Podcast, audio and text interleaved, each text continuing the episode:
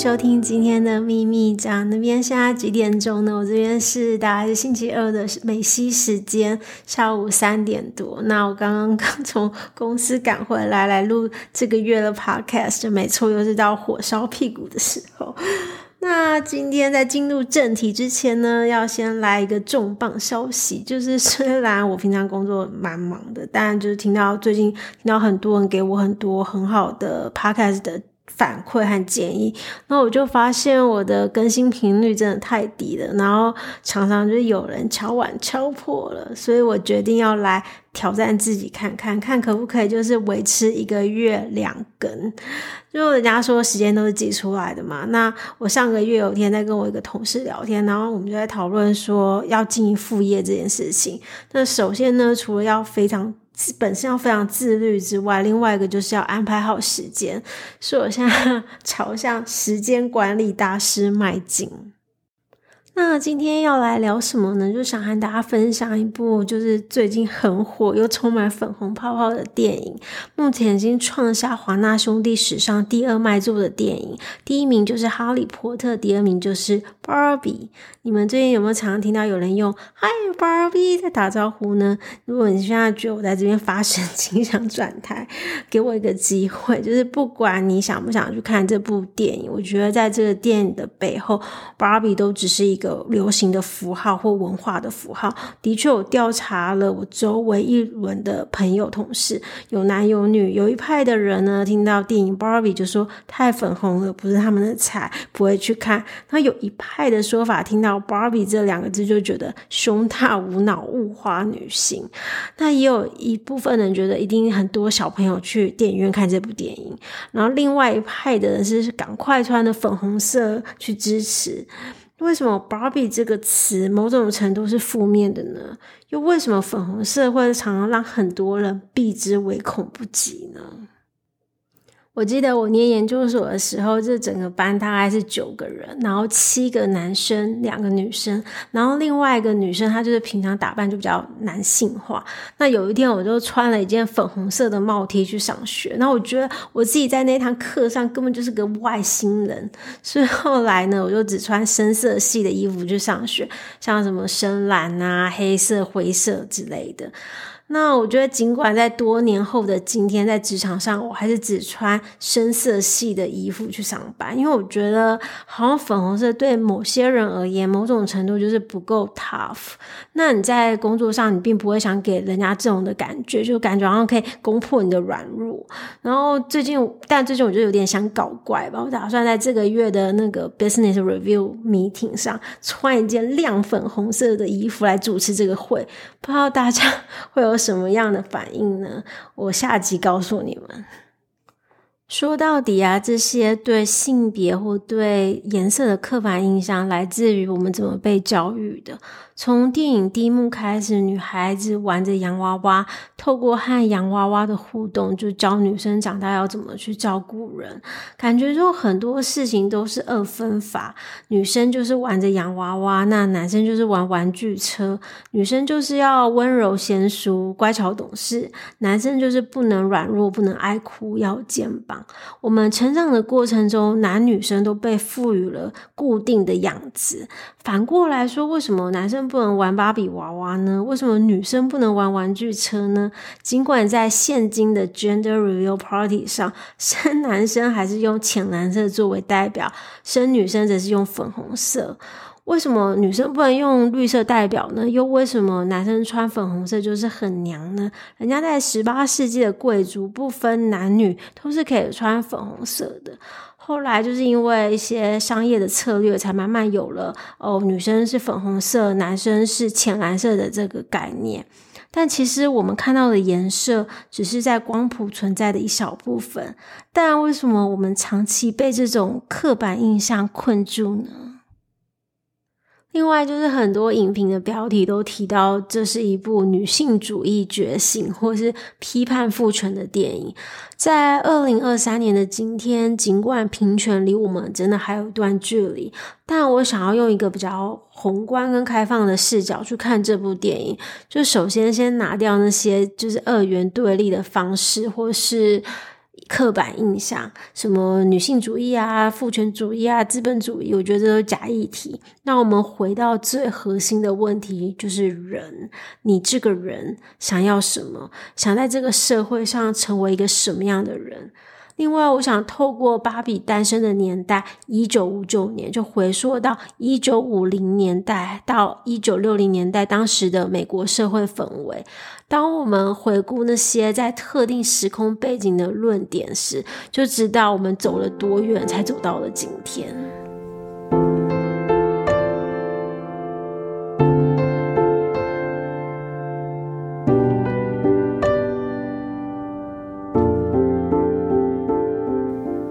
在进入芭比的介绍前，一定要先来介绍这个导演，就是 Greta Gerwig，他的中文翻译就是格丽塔·杰威。她真的是一个多才多艺的才女，是演员也是编剧。我记得我看她的第一部电影就是二零一三年自编自演的《纽约哈哈哈》，就是以黑白的风格和喜剧的方式去说一个。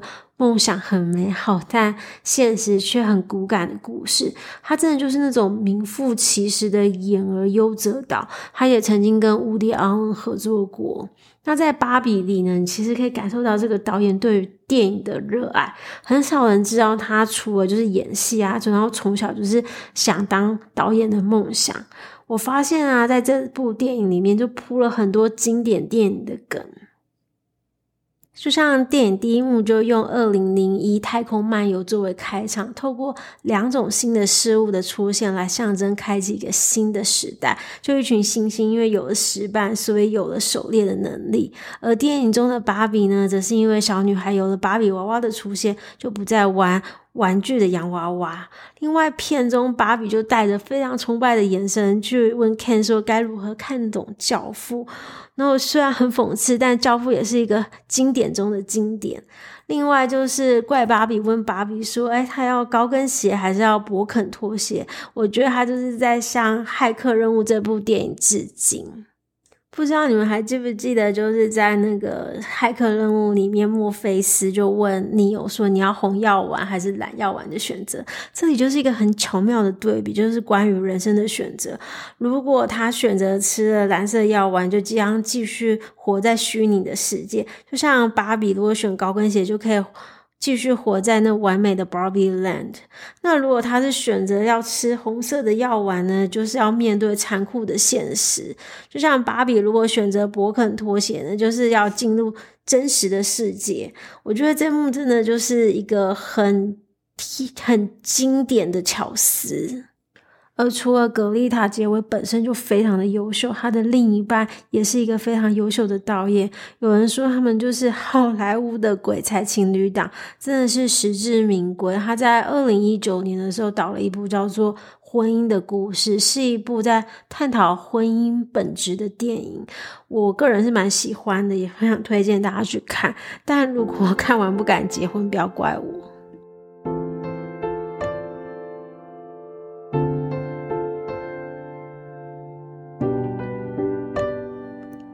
介绍完就这个厉害的导演之后呢，就接着我想要回顾芭比诞生的时空背景。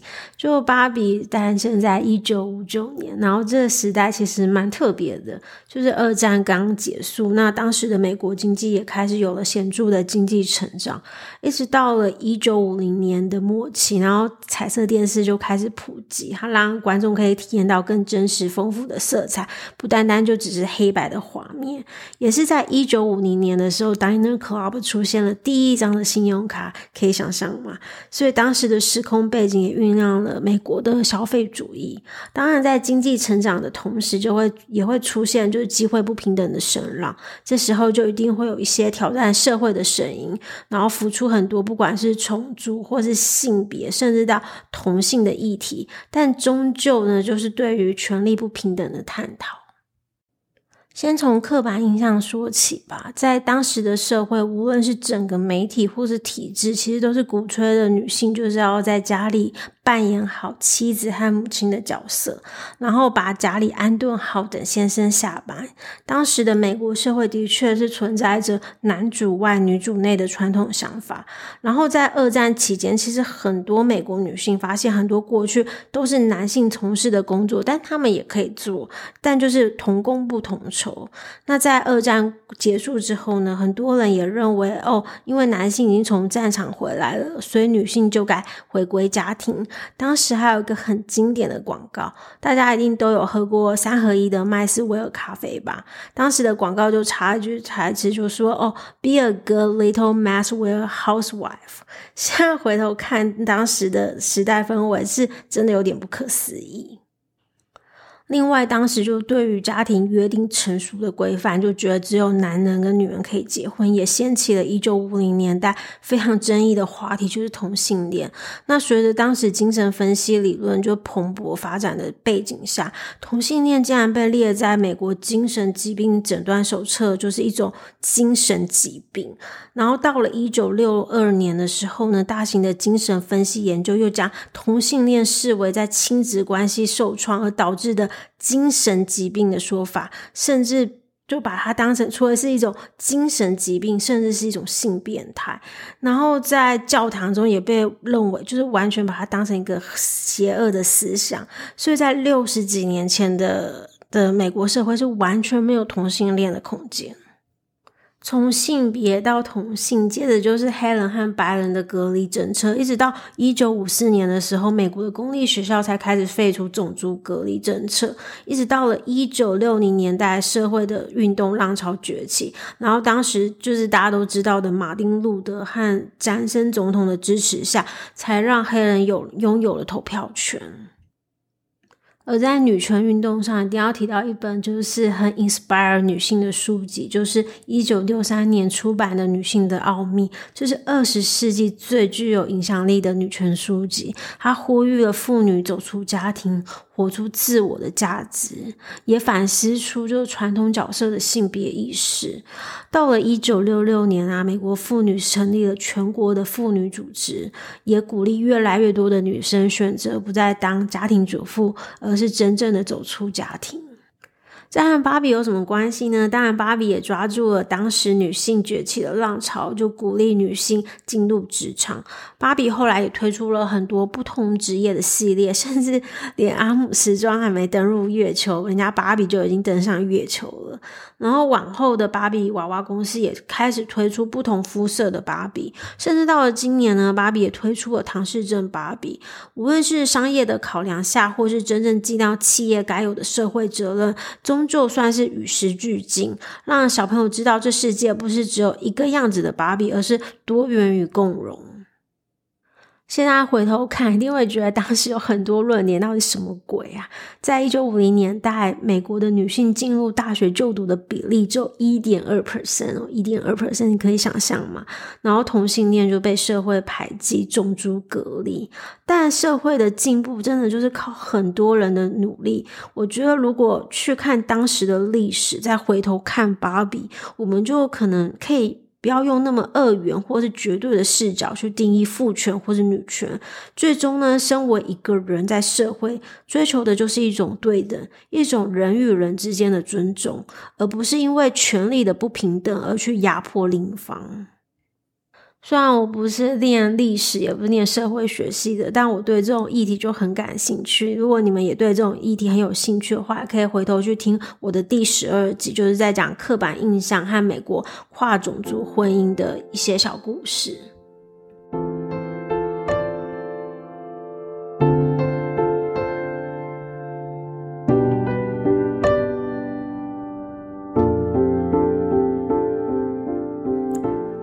聊完就当时的时空背景，现在要来一点轻松的话题，就是粉红泡泡的时尚，里面真的是满满的时尚元素。首先就要从经典的小香说起，里面芭比穿了好几套，就一九九零年代经典的香奈儿套装。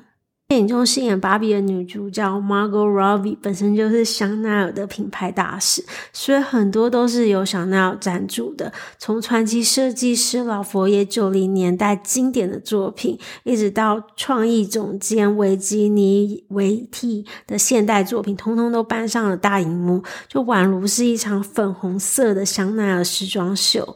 那个经典芭比粉的新型香奈儿古董包，现在更是涨到天价。出现了这么多香奈儿的东西，我觉得就是芭比意味着也和香奈儿这个品牌致敬。另外一个时尚点就是 Ken 的视角裤上写的 Ken，其实那个灵感来自经典的 Kevin Klein 的视角裤。最后呢，当芭比决定要进入真实世界的时候，她的那个粉红色的托特包就是 Masura Gaville 不太确定这个字怎么念。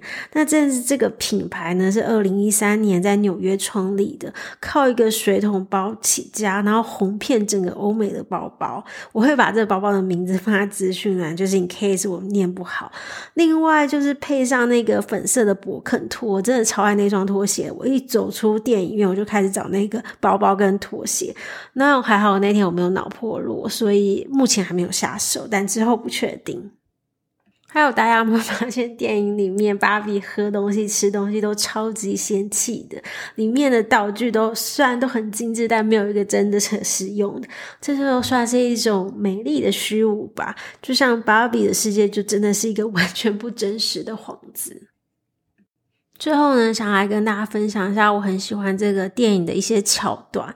我觉得里面有很多搞笑和讽刺的片段，就像 Ken 一直以为这个世界是由女性主导的，一直到走入了真实的世界，才发现原来这个世界是由父权主导的。而且他发现被崇拜是一种就是被认可的感觉。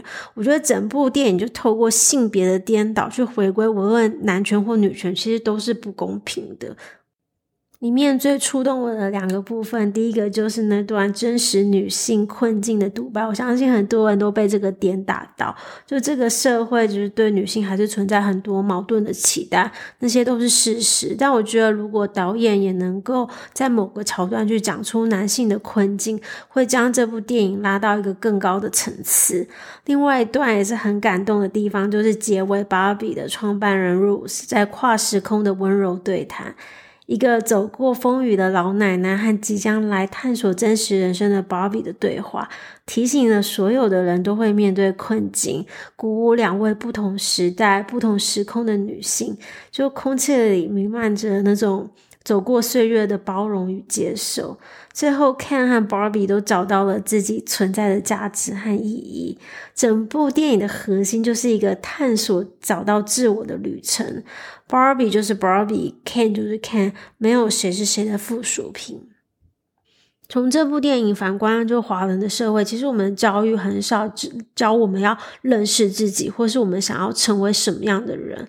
大多数的人呢，最后都会像芭比一样被装入那美丽包装的盒子。也希望这部电影可以唤醒我们，就是 Who you are，或是你到底想要什么。